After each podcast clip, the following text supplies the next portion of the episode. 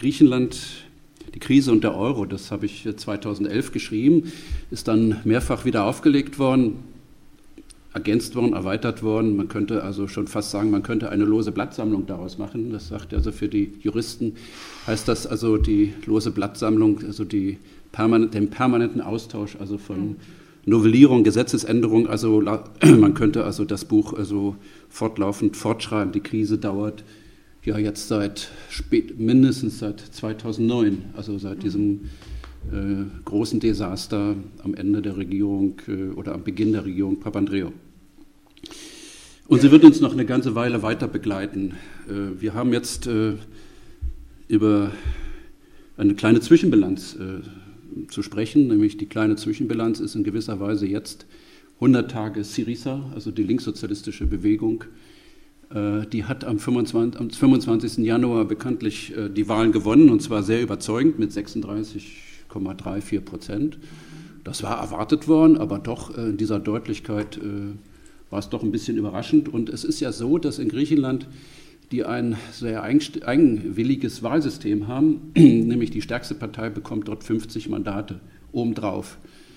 Äh, was natürlich dann also bedeutete, Syriza bekam also insgesamt 149. Diese Regelung hatte man eingeführt, um eigentlich die Linken immer fernzuhalten von der Regierung, äh, weil man dachte, also naja gut, die kommen mal dicht ran, aber und wann werden sie doch mal, äh, beziehungsweise wir müssen immer sehen, dass also ein kleiner Abstand bleibt und damit die nicht also eine Koalition bilden können zusammen, machen wir es so, dass die also da die PASOK oder die Neodemokratie, also die Rechten, also immer 50 drauf bekommen. Und nun hatte sich das also, konnten sie es nicht mehr rechtzeitig ändern und ähm, nun haben sie die bekommen. Aber es reichte eben nicht und leider nicht zur absoluten Mehrheit.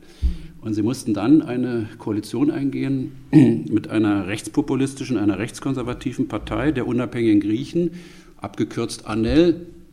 Es hat dazu ähm, viele Kommentare gegeben, auch große Verunsicherung, auch in, der, in verschiedenen äh, politischen Lagern. Ähm, man fragte, was ist das eigentlich? Und auch die konservative Presse, die benutzt das gerne, um ihm zu sagen, das rechtsradikale und linksradikale Bündnis. Nicht? Das findet man immer noch also so in der Welt oder auch in der Frankfurter Allgemeinen Zeitung. Tatsächlich hat das keine große Rolle gespielt bisher. Ähm, die haben einen Minister bekommen, also den Verteidigungsminister, der ist auch gleichzeitig Parteivorsitzender.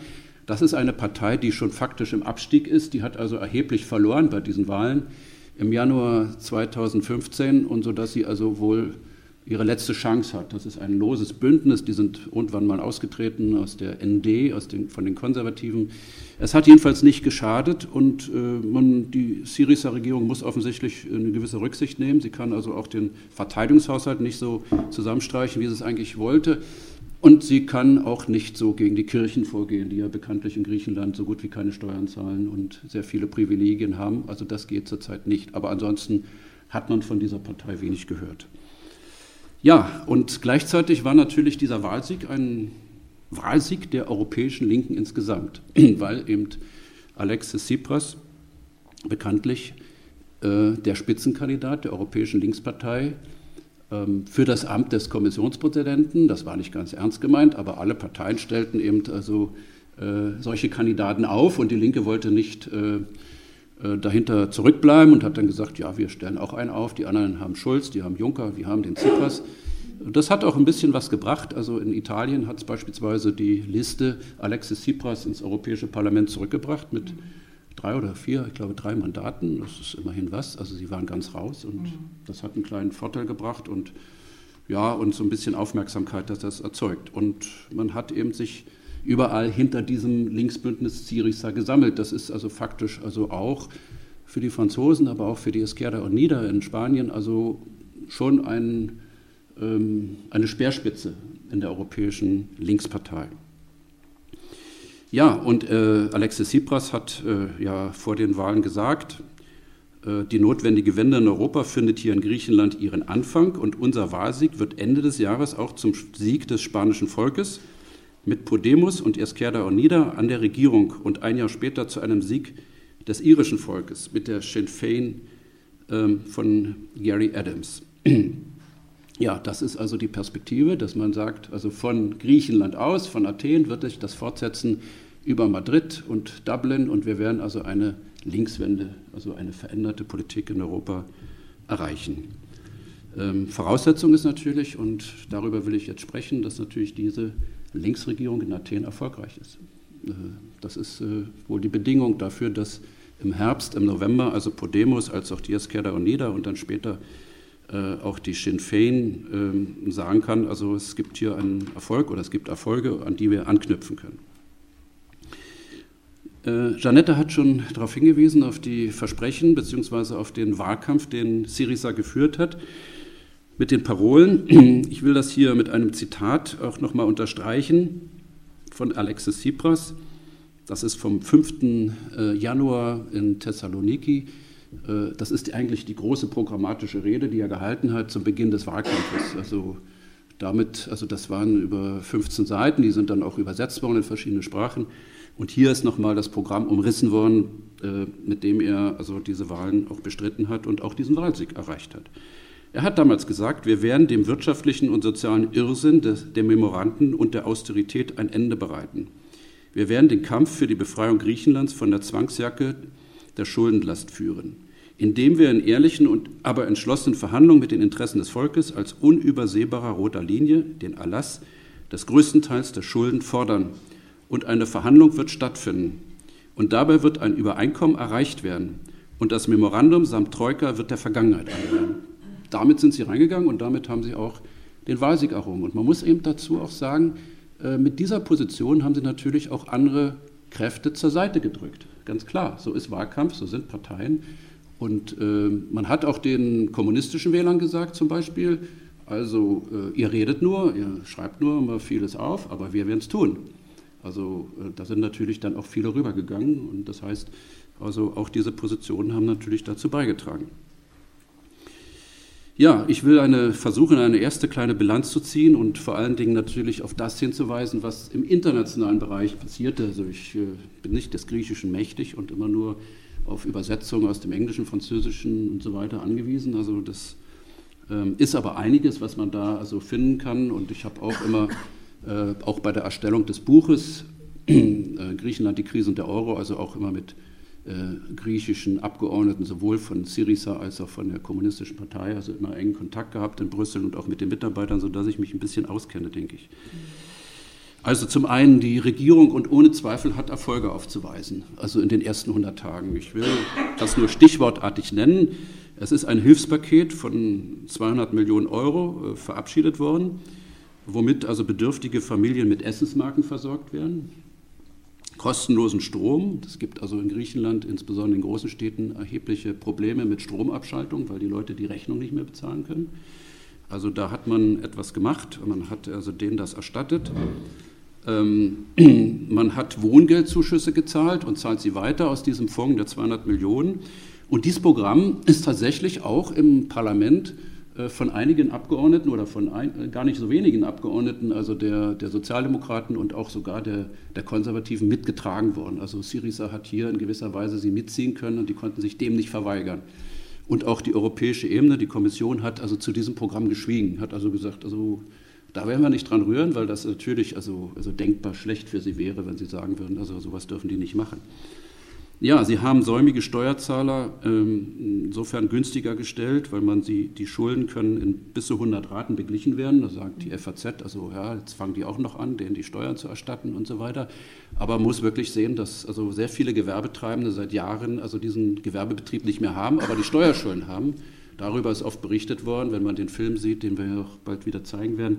Wer rettet wen? Dann sieht man also, wie das da abläuft, also dass die Leute also zu dem ganzen Desaster, also der kleinen Gewerbetreibenden auch noch die Steuerschulden haben. Man hat das also so geregelt und wird das so regeln, dass man das in kleinen Raten äh, abzahlen kann. Das ist also sehr wichtig.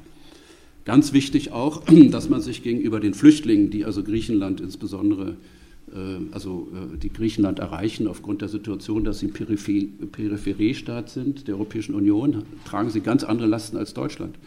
Das muss man wirklich sehen. Also, und äh, sie haben also dort eine andere Politik eingeschlagen und sie haben die schlimmsten Lager auch geschlossen.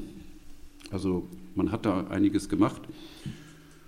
Ja, und natürlich, ähm, das haben wir ja alle hier äh, miterlebt, Sie haben äh, es geschafft, die Frage der Reparation und dieses Zwangskredits von 1942 wieder ins öffentliche Bewusstsein zu rücken. Das heißt, Ähm, hier sind sie den, äh, der deutschen Bundesregierung auf den Nerv gefallen und, und das ist auch von einigen Kräften hier dann eben auch thematisiert worden. Das hat also bis hin in die liberale, in die linksliberale Presse also Widerhall gefunden, dass man sich überhaupt dieser Dinge wieder erinnert, auch wenn tatsächlich nicht viel rausgekommen ist. Man hat dann gesagt, man wird so ein Jugendwerk gründen und die Reparationsfrage wird man, will man nicht von deutscher Seite oder das wird man auf keinen Fall wieder, äh, dieses Paket wieder aufmachen. Aber es ist deutlich geworden, dass es eine Verbindung gibt zwischen der Vergangenheit, also zwischen der Besetzung Griechenlands durch Deutschland und eben dem, was jetzt passiert. Und das war schon mal sehr wichtig, dass das also offensichtlich geworden ist und dass man das erkannt hat.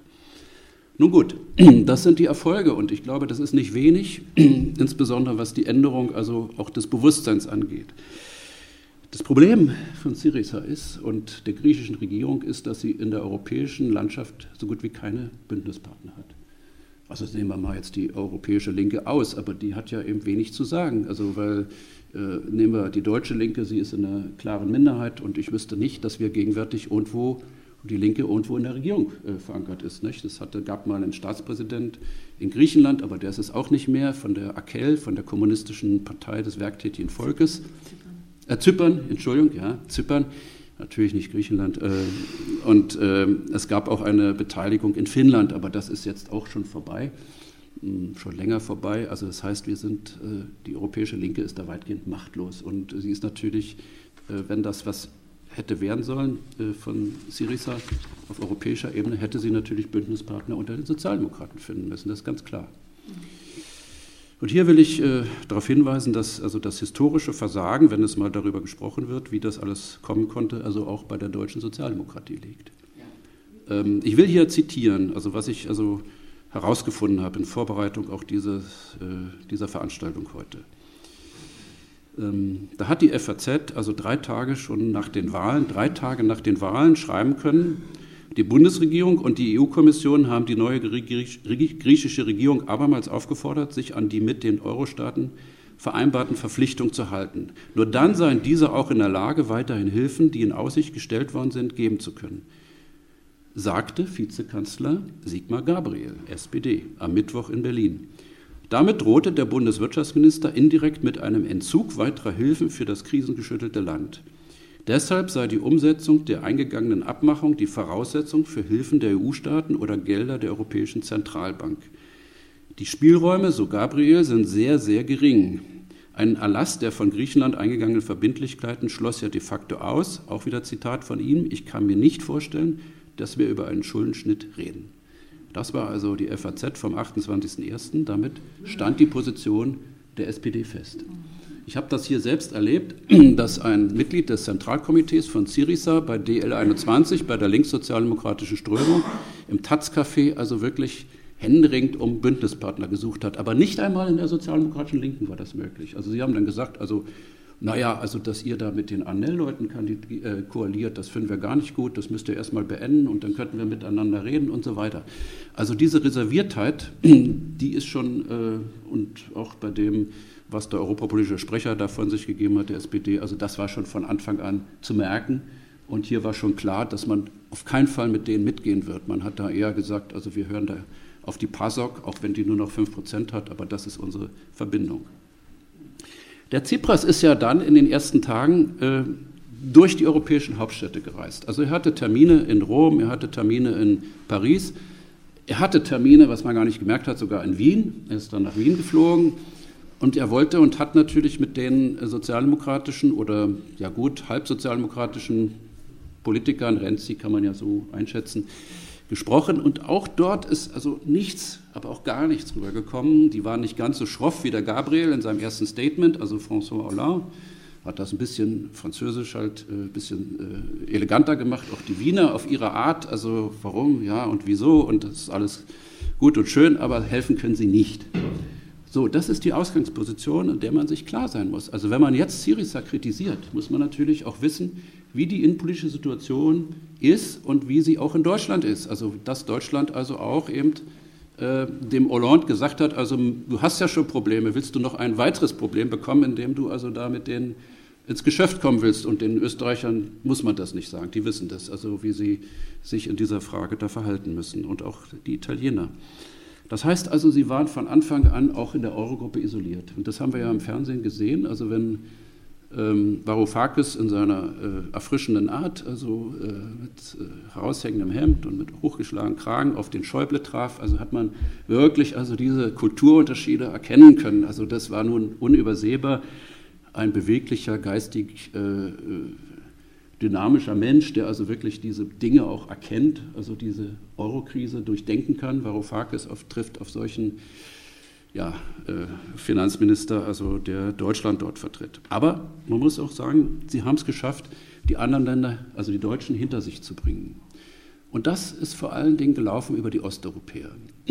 Also wenn man die Presse verfolgt hat, im Januar, Februar, äh, die Ost, man hat also gar nicht mal so die Kritik aus dem Finanzministerium und so weiter in den Mittelpunkt gestellt, sondern plötzlich, was eigentlich auch nicht so häufig ist, sind Stimmen aus dem Baltikum, aus der Slowakei, aus Slowenien und so weiter, also immer wieder in der deutschen Zeitung gewesen, in der Welt, in, in der Süddeutschen und so weiter. Also Leute, die sonst nie interviewt werden, kriegten plötzlich ein Interview in der FAZ und die haben gesagt, also bei uns ist der, der Mindestlohn viel niedriger, bei uns sind die Renten viel niedriger, hier ist das Renteneintrittsalter äh, viel höher als in Griechenland, wir sind nicht bereit und so weiter und so weiter. Also hier war schon klar, was man also vorhatte und das ist auch geglückt, man hat sie isoliert, insbesondere mit Hilfe der neun Mitgliedstaaten der Eurozone aus Osteuropa. Da sind ja alle drei baltischen Staaten dabei. Da ist auch die Slowakei dabei und da ist Slowenien dabei. Und die haben immer wieder gesagt, was, wir müssen zahlen, also für Griechenland. Da kommt wahrscheinlich im, Januar, äh, im Sommer wieder ein weiteres Paket. das können wir nicht mehr verkaufen, also wenn wir hier also einen Schuldenschnitt machen und dergleichen mehr. Das ist breit dargestellt worden und äh, der Schäuble hat immer gesagt, ich bin es doch gar nicht sondern geht doch zu dem Finanzminister von Lettland oder von der Slowakei. Also die erzählen euch, wie sie wirklich über die Griechen denken und sie haben das immer wieder weggeschoben. Man hat das auch mit Spanien und Portugal gemacht. Dort ähm, ist ja ganz klar, dass äh, die Portugiesen und die Spanier, sind, also die, die konservativen Regierungen, haben kein Interesse an einem Erfolg von Syriza. Weil ja, bei denen, und er hat das ja angekündigt, also bald in Spanien wird sich das auch so wandeln, und die denken natürlich an Podemos, die denken an die Herausforderung auch durch die Esquerda Unida und sagen also, wir wollen auch die Syriza-Regierung also nicht länger im Amt haben und, ähm, und sie haben auch offen gesagt, sie sind nicht an dem Bestand der Syriza-Regierung interessiert. Das hat dann Tsipras also in die Öffentlichkeit gebracht und dann sind die Deutschen gleich gekommen und haben gesagt, also eine Einmischung in ein anderes Euroland, das darf nicht sein, ja, aus, ausgerechnet also die deutsche Position.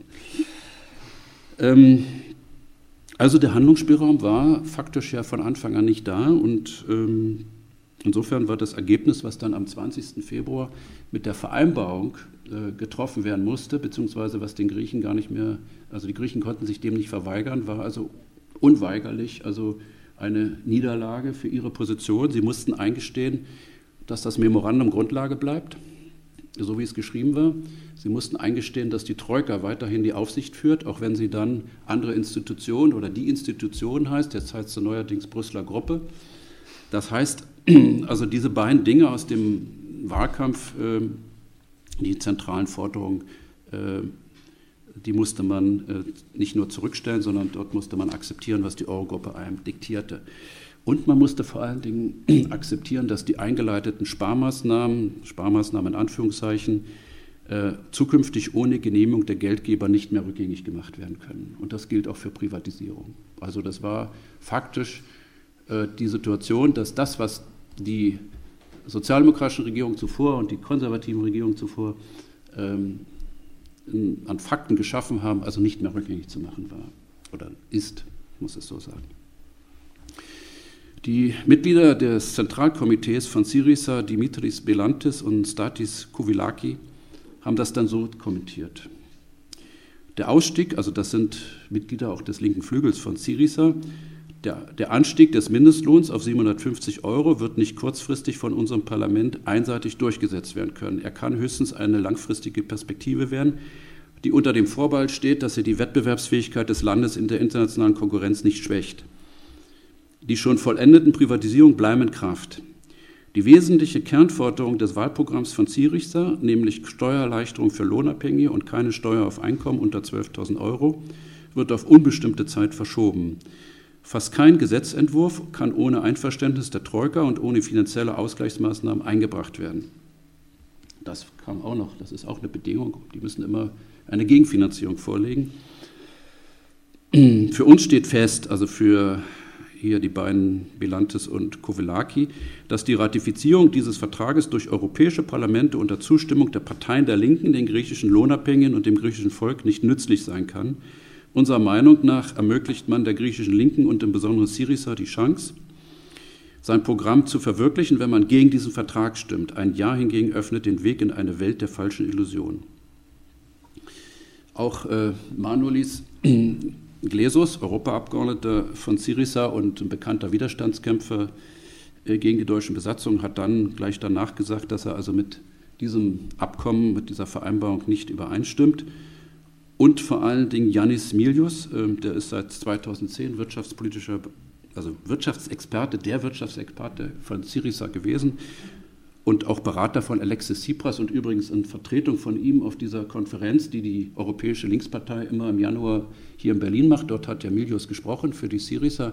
Der ist im März zurückgetreten oder beziehungsweise er wurde aus dem Zentralkomitee, also er ist dann rausgegangen.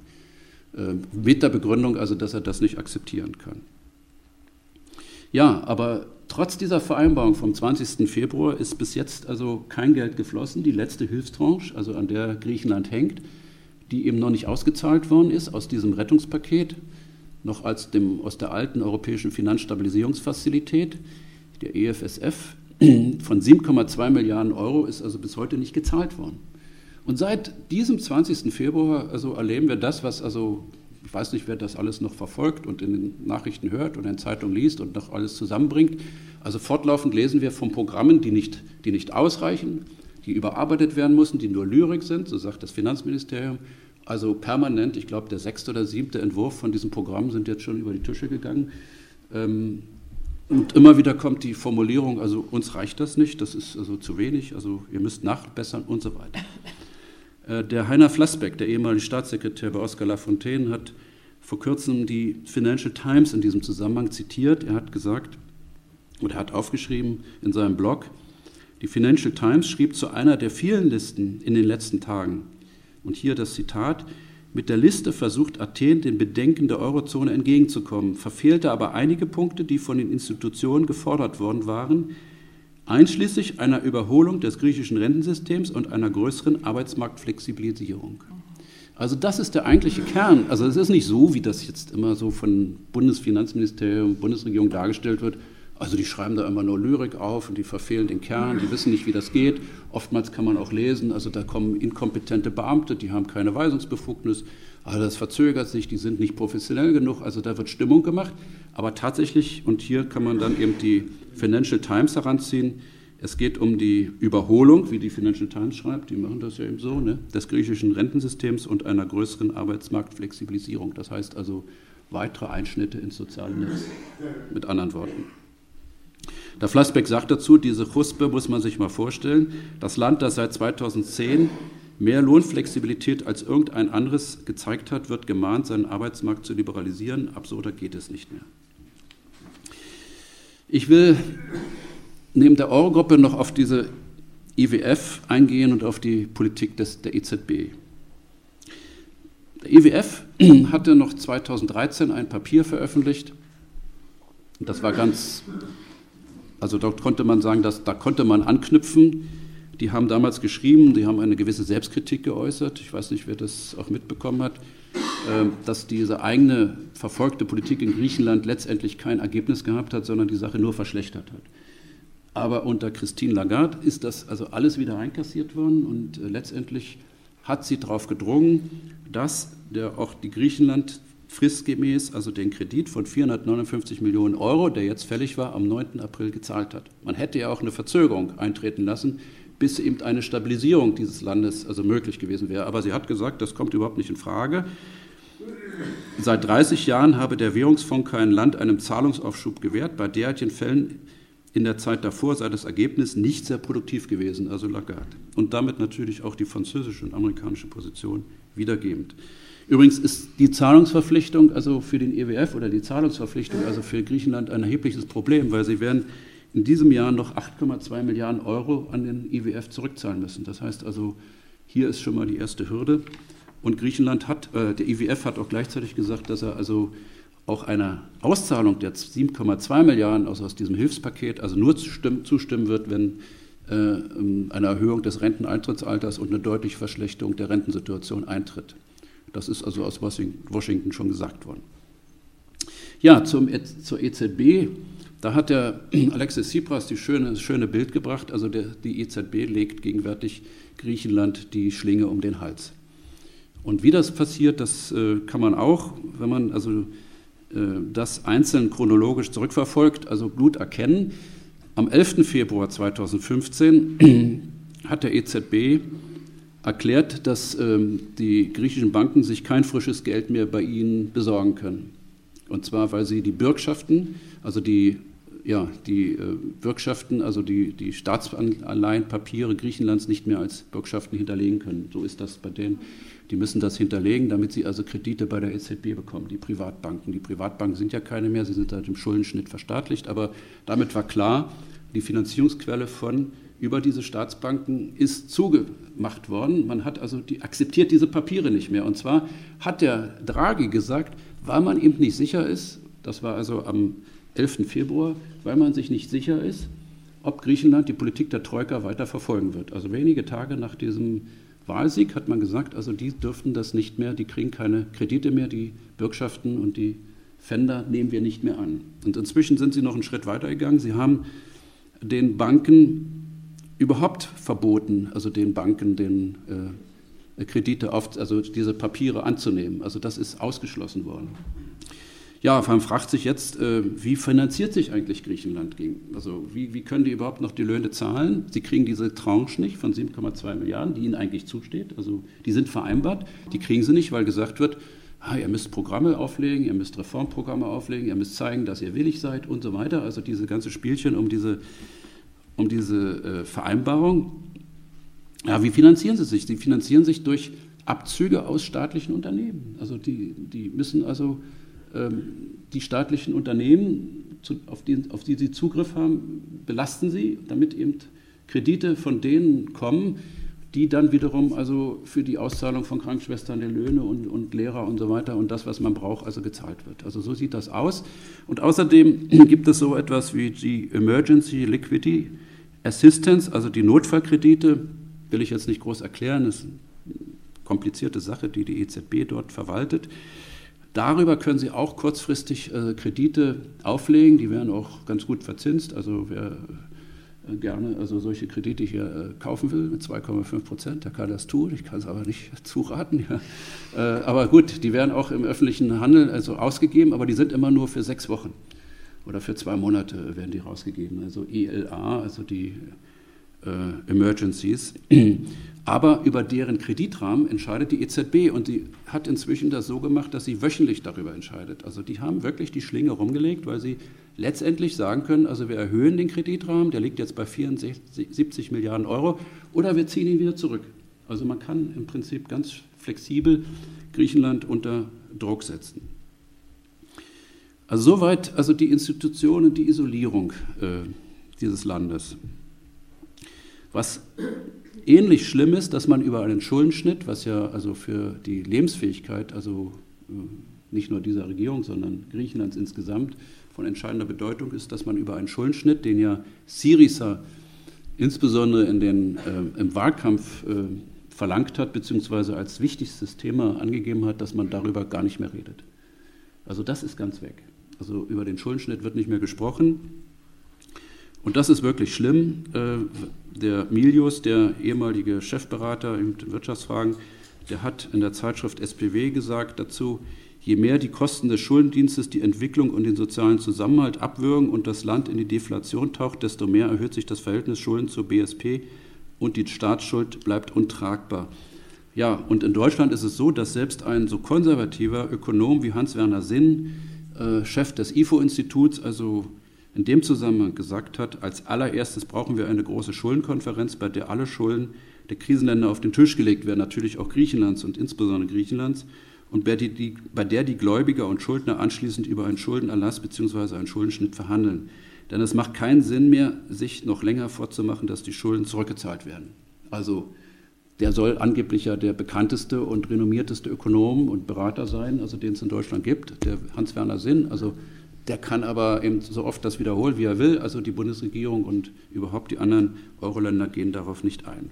Warum gehen sie darauf nicht ein? Und das hat der Milius auch schön mit einem Zitat aus einem Bericht des IWF ähm, herausgestellt. Und das muss man sich wirklich äh, mal genau anhören. Und da hat auch in der Zeitschrift SPW, hat der Milius das also aus diesem Bericht der IWF, des IWF herausgenommen.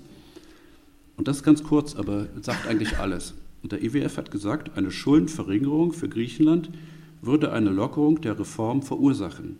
Die große Schuld ist als Druckmittel gegen die Regierung anzusehen, das sie zum Handeln zwingt. Das ist äh, die Logik des, der Verschuldung. Wenn man die aufrechterhält, hat man sie am Gängelband, hat man die Schlinge faktisch um den Hals gelegt und wir werden diese Schlinge nicht wegnehmen. Also das hat der IWF in seiner unverblümten Art also äh, erklärt und hier ist die Situation, dass das auch exekutiert wird. Ja, ich will auf weniges noch zum Schluss eingehen bzw. hinweisen. Äh, Griechenland ist auch äh, in einer, aus, an, auch aus anderen Gründen noch in einer, abgesehen jetzt von den ausbleibenden Hilfsmaßnahmen, in einer schwierigen Situation. Sie haben eine enorme Kapitalflucht. Äh, das aus dem Land sind in, seit 1900, also seit dem November 2014 inzwischen mehr, man weiß es gar nicht genau, also mehr als 30 Milliarden Euro abgewandert. Auch teilweise hierher also auch in den Immobilienmarkt, auch in Paris, London, Rom und so weiter. Ähm, zu allem Überfluss ist die, ist, die Wirtschafts-, äh, ist, die, ist, ist die Wirtschaft in eine Rezession gefallen. Also man hat also im letzten Quartal 2014 einen Rückgang, also einen kleinen Rückgang gehabt und der Rückgang hat sich verstärkt. Also im ersten Quartal waren es dann wieder äh, zwischen 0,4 und 0,6 Prozent und das heißt natürlich, also die Verschuldung steigt damit auch in diesem Maß weil das Bruttosozialprodukt zurückgeht. Und es fehlen ihnen vor allem Steuereinnahmen. Man rechnet also, dass im Dezember und Januar also ungefähr 2,2 Milliarden Steuern nicht eingenommen werden konnten, weil eben die, Rezension, die Rezession ähm, schon eingesetzt hatte.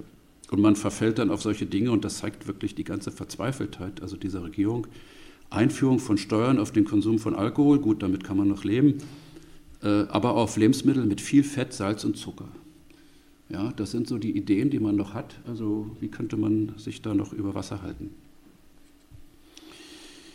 Ähm, ja, ähm, die Forderungen der Gläubiger sind auf dem Tisch, also des IWF, auch der EZB und das, was am 20. vereinbart wurde, äh, was die Financial Times also auch eben schon teilweise aufgedeckt hat. Und das sind vier Forderungen. Aufhebung von weiteren Schutzvorschriften im Arbeitsrecht, Erhöhung der Mehrwertsteuer, Absenkung des Rentenniveaus und Festlegung eines jährlichen Haushaltsüberschusses zur Tilgung der Schulden. Ja, man muss sich vorstellen, die meisten Länder wie Frankreich, auch Italien haben ein Defizit in den jährlichen Haushalten, auch Spanien. Aber Griechenland in der Situation, in der sie sind, mit 50 Prozent Jugendarbeitslosigkeit, 35 Prozent oder 26 Prozent Arbeitslosigkeit und so weiter, äh, die werden aufgefordert, einen Haushaltsüberschuss zu erzielen, mit dem man die Schulden zurückzahlen kann. Darüber wird man sicherlich auch noch verhandeln können. Die hatten erst gesagt, 4 Prozent müsst ihr jedes Jahr Haushaltsüberschuss erzielen. Inzwischen sind es dann wohl nur noch 2 oder 3 Prozent. Also ein bisschen wird man verhandeln können. Und das Ziel der Gläubiger ist ja klar. Ähm, Griechenland soll auf das Niveau und auf den Stand Osteuropas herabgedrückt werden weil man sagt, die Produktivität des Landes ist nicht höher. Also habt ihr auch nur das an Renten, an Sozialleistungen und so weiter verdient, was also Bulgarien, was also Slowakei, was die baltischen Staaten und so weiter seit jeher haben. Und hier hat die FAZ, man muss sie einfach, einfach nur lesen, äh, man, dann kommt man also auf die Dinge, die also wirklich dem Kapital wichtig sind.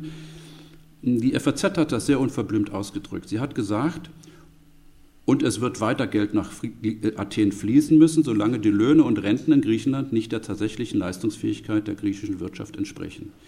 Dazu müsste sich der Durchschnittsverdienst in Griechenland irgendwo zwischen dem Niveau Estlands und Sloweniens einpendeln. Das ist nur über eine fortgesetzte interne Abwertung erreichbar, also über weitere Kürzungen. Nicht? Interne Abwertung, weil es keine eigene Währung mehr hat, den Drachme gibt es nicht mehr. Also interne Abwertung. Das hat man übrigens, gut, ich will es nicht verlängern, aber mit Lettland auch gemacht. Und da hat die, übrigens die westeuropäische Linke überhaupt äh, nicht hingeguckt, als dieses Land also wirklich unter Wasser gedrückt wurde mit der Hälfte der Schließung der Krankenhäuser und dergleichen. Und da sagt, das macht man jetzt mit Griechenland auch.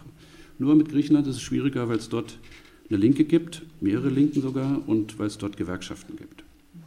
Ja, was ist nun, was kommt, was wird, was kann man erwarten? Ich denke, wenn man das alles zusammennimmt, wird sich das natürlich auch politisch irgendwo auswirken. Sie müssen Kompromisse machen. Sie werden diese Vereinbarung eben auch politisch erfüllen müssen und diese vier wie ein Damoklesschwert über Griechenland, über die Regierung hängenden Forderungen, über die werden Sie und sind Sie dabei offensichtlich jetzt schon zu verhandeln. Es gibt da so ein Frankfurter Gremium, wo auch die griechische Regierung dabei ist, die intern diese, dieses Ergebnis vorbereitet. Die werden da einen Kompromiss machen.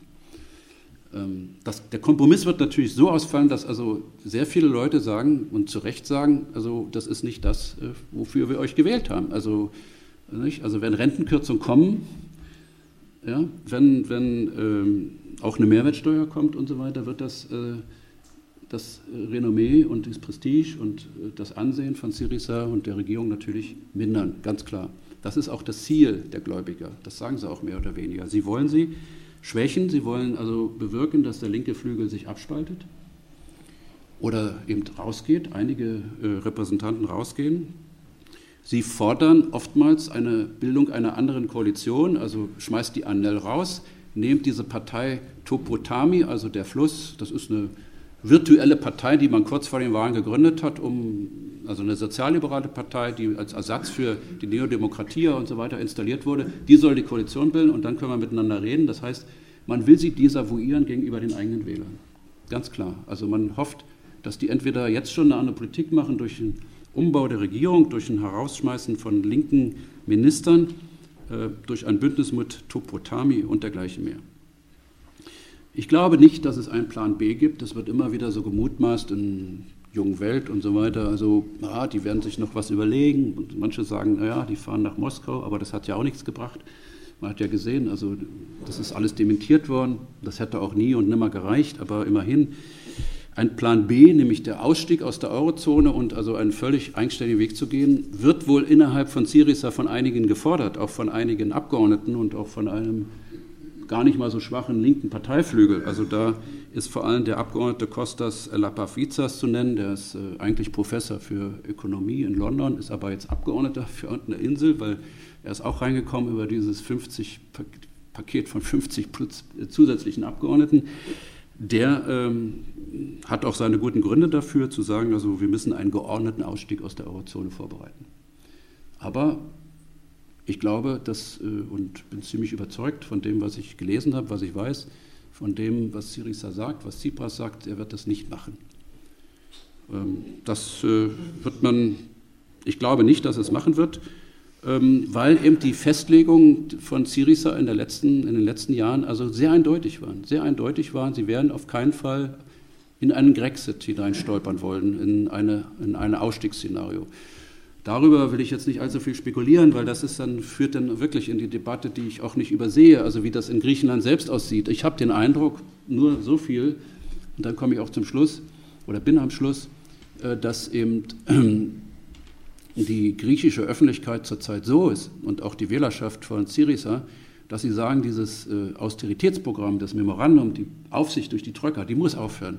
Aber wir wollen im Euro bleiben. Also das ist natürlich eine Situation, in der man schlecht Politik machen kann, also umschwenken kann auf einen, einen Ausstieg. Das heißt, ähm, das hängt auch damit zusammen, und ich habe das ja erlebt, als ich damals anfing, Janetta hat gesagt, seit 1999 bin ich in Europa, die Vorgängerpartei von Syriza, also Synaspismus, also der Kern von Syriza, war immer eine Partei um 4 Prozent. Die hatten immer Mühe, ins Parlament zu kommen. Mal waren sie drin, mal waren sie nicht drin. Das zeigt, das ist eigentlich eine kleine Partei. Und die ist in dieser Krise also zu einer guter Rhetorik, aber auch eben mit überzeugenden Kandidaten, Tsipras, ähm, und weil man eben eine, eine Ausweg, also eine Alternative suchte, hat man eben auch diese Partei genommen. Es war erst, äh, sah erst aus, dass man die demokratische Linke nimmt, die also eine Abspaltung von Syriza, dass man die zu der Partei macht, die also das alles ändern soll, aber man hat die genommen. Das heißt also, sie haben mit eigener Fähigkeit, mit eigener Kraft, aber eben auch mit Bluttransfusion von PASOK also dieses Ergebnis erreicht, weil man sonst hätte man nicht innerhalb von zehn Jahren also dieses Bündnis von 4,2 Prozent auf 36, und noch was gebracht. Das ist natürlich also auch, da sind sehr viele Mitglieder, teilweise Mitglieder, aber vor allem Wähler der PASOK auch mit dabei. Da, da sind ja nicht nur ehemal, eine Menge ehemaliger kommunistischer Wähler, sondern eben auch solche. Das heißt also, auch ganze Gewerkschaftsabteilungen also sind übergegangen, ganze Belegschaften von verstaatlichten Betrieben haben gesagt, also wir wechseln die Fahne, das macht man in Griechenland schon mal, das macht man auch in Italien und sagt also, wir setzen auf eine andere Karte. Die sind nicht einfach so beweglich in dieser Sache. Also es gibt genügend Intellektuelle, die das überschauen innerhalb der Partei und sagen, wir müssen einen anderen Kurs einschlagen. Der Janis Milius mit Sicherheit, der hier in Berlin war, der weiß das. Ähm, der Lapavazis weiß das und andere auch, aber ich glaube nicht, dass das also die Partei insgesamt verändern wird, sodass wir uns darauf einstellen müssen, dass sie Kompromisse eingehen werden und dass das also auch zu einem Renommeeverlust führt. Und man muss sehen, wie das weiterentwickelt. Aber Überraschungen äh, können natürlich auch eintreten. Also, dass die anderen sagen, also wir wollen die nicht mehr dabei haben, aber das äh, kann man zurzeit nicht übersehen. Soweit erstmal.